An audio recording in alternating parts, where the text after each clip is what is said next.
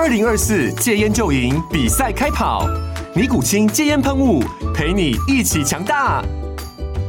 戒烟不容易，单靠意志力戒烟的人，时常无法克服戒断症状而失败。尼古清戒烟喷雾将是你的神队友，简单一喷，药品急速释放，立即缓解七大戒断症状，不限场合提高戒烟成功率。除了尼古清神队友，你还可以寻求专业医疗人员协助，一起迈向戒烟成功之路。尼古清戒烟喷雾，用科学方法戒烟，请咨询全台各大药局及戒烟门诊。本广告由尼古清戒烟喷雾、卫部药书字第零二七八三五号提供。嘉安嘉护股份有限公司，台北市中山区民生东路三段二号十楼，北市卫药广字第一一三零三零一九零号。尼古清戒烟喷雾，相伴每个新开始。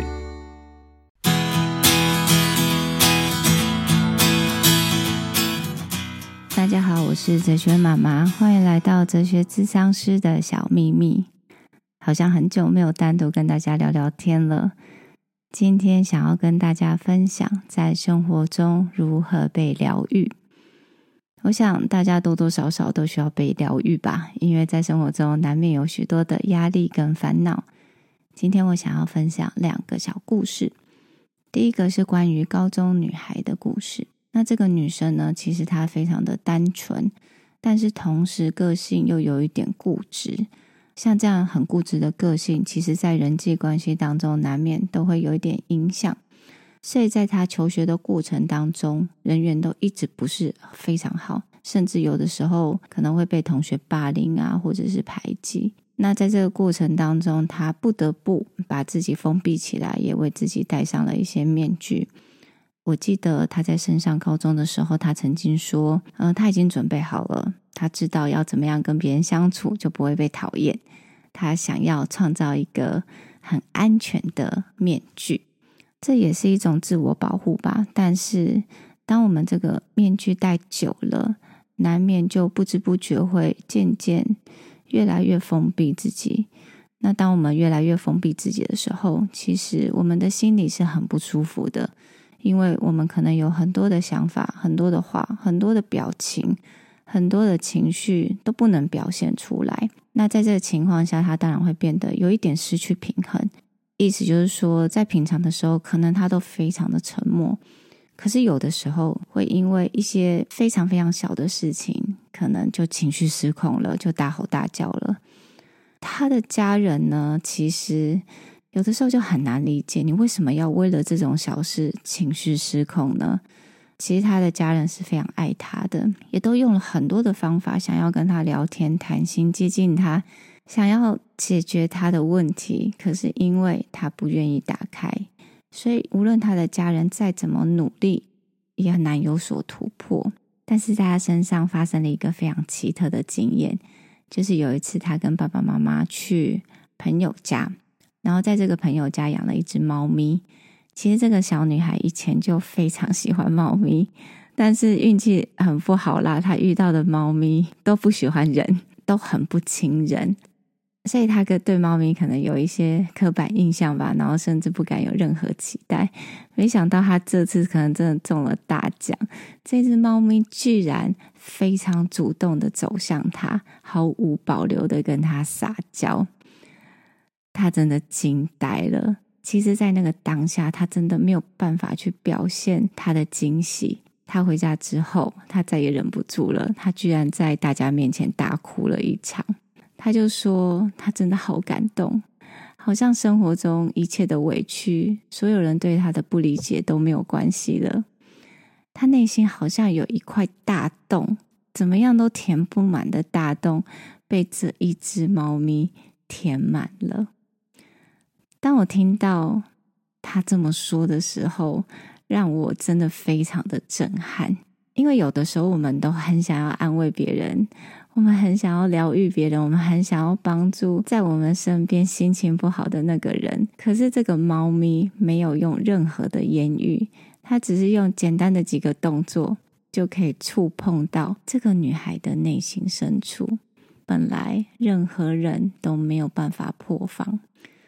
我知道猫咪很疗愈，我家也养了一只猫咪，但是我没有想到猫咪的疗愈指数有这么这么的高。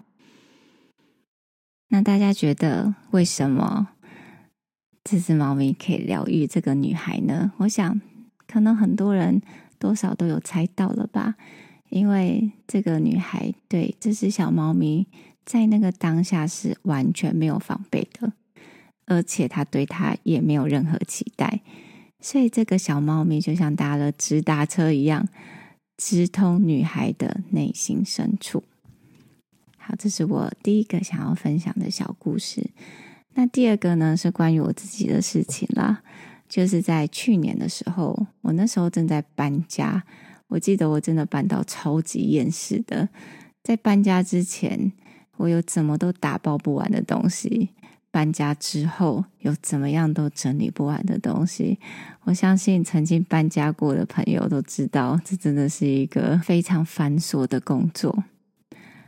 那一阵子呢，其实我非常的沮丧了，因为我不断的在整理，不断的在搬家，而且我那时候好像没有请搬家公司来搬，所以那时候除了大家具跟电器以外，所有的杂物跟小东西几乎都是。我们自己搬的，在那个时候呢，我的体力可能也快要用完了。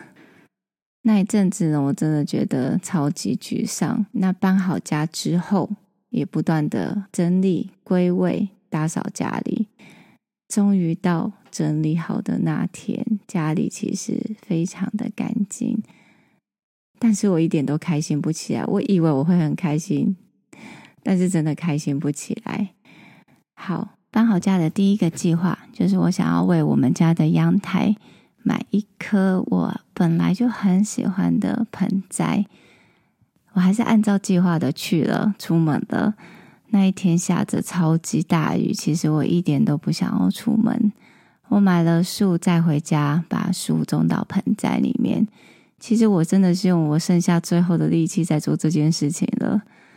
但是神奇的事发生了，直到我亲手把树种入盆栽的那一瞬间，真的不夸张，那一段时间的身心俱疲啊、无力感啊，在那个瞬间就完全消失。其实，在那个当下，我就已经感受到了，所以那个效果之快，快到让我觉得很不可思议。所以我也很认真的思考，到底发生了什么事情？为什么？为什么可以？这一棵小树真的给我满满的生命力。我想关键就在于是我亲手种下了它。我后来想想，我到底那一段时间是怎么过的？其实我发现自己有一点失去了信念，忘记初衷，只是被生活拖着走。我相信每个人在面对自己的生活、家庭、工作，或者是人际关系，都会有某一种信念。也因为有这样子的信念，所以有的时候非常的疲累，经历挫折，或者是有一些不合理的对待，我们都能够坚持下去。所以，与其说是小树疗愈了我，还不如说是我的信念重新为我带来了力量。那今天跟大家分享这两个小故事，是想要聊一聊我们为什么没有办法被疗愈，那又如何能够被疗愈呢？这两个小故事呢，其实还有两个不同的重点。第一个高中女孩的故事，其实她是很想要被爱的，她很想要交朋友，很想要有闺蜜，也很希望呢家人的关心，但是她拒绝承认她想要被爱。她拒绝承认，其实她是需要朋友的，所以她的防卫心拒绝了身边所有的善意。但是她对猫咪是没有任何防卫心，甚至没有期待的。所以在那个当下，他能够接收到爱。那我们也想想自己好了，我们有时候是不是像这个女孩一样，没有办法对自己诚实？明明知道自己需要的是什么，想要的是什么。但是我们就是不愿意承认，我们就是非常的逞强，或者是想要塑造一个完美的人设，甚至戴上了层层的面具。如果我们愿意把这些都拿掉，或许可以看到一个更真实的自己。那个自己早就存在了，我们也知道它的存在，只是我们不愿意看见自己的需要，对自己诚实一点，诚实的面对自己，把自己的心打开。其实，在生活中有非常多的善意，只是我们没有办法接收到而已。只要我们愿意打开自己，我们就会更容易被这个世界所疗愈。这是第一个重点。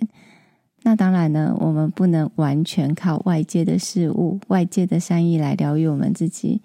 那我们要怎么样透过自己来疗愈自己，就是第二个重点。